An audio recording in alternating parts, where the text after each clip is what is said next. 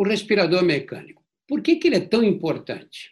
Tão importante porque ele, o vírus, quando provoca esses problemas pulmonares, essas pneumonias, a respiração, a troca de gases, oxigênio por gás carbônico nos pulmões fica prejudicada. E aí o que se faz? Você pode ter um nível de, de prejuízo na função pulmonar que o sangue não consegue ser oxigenado em nível suficiente.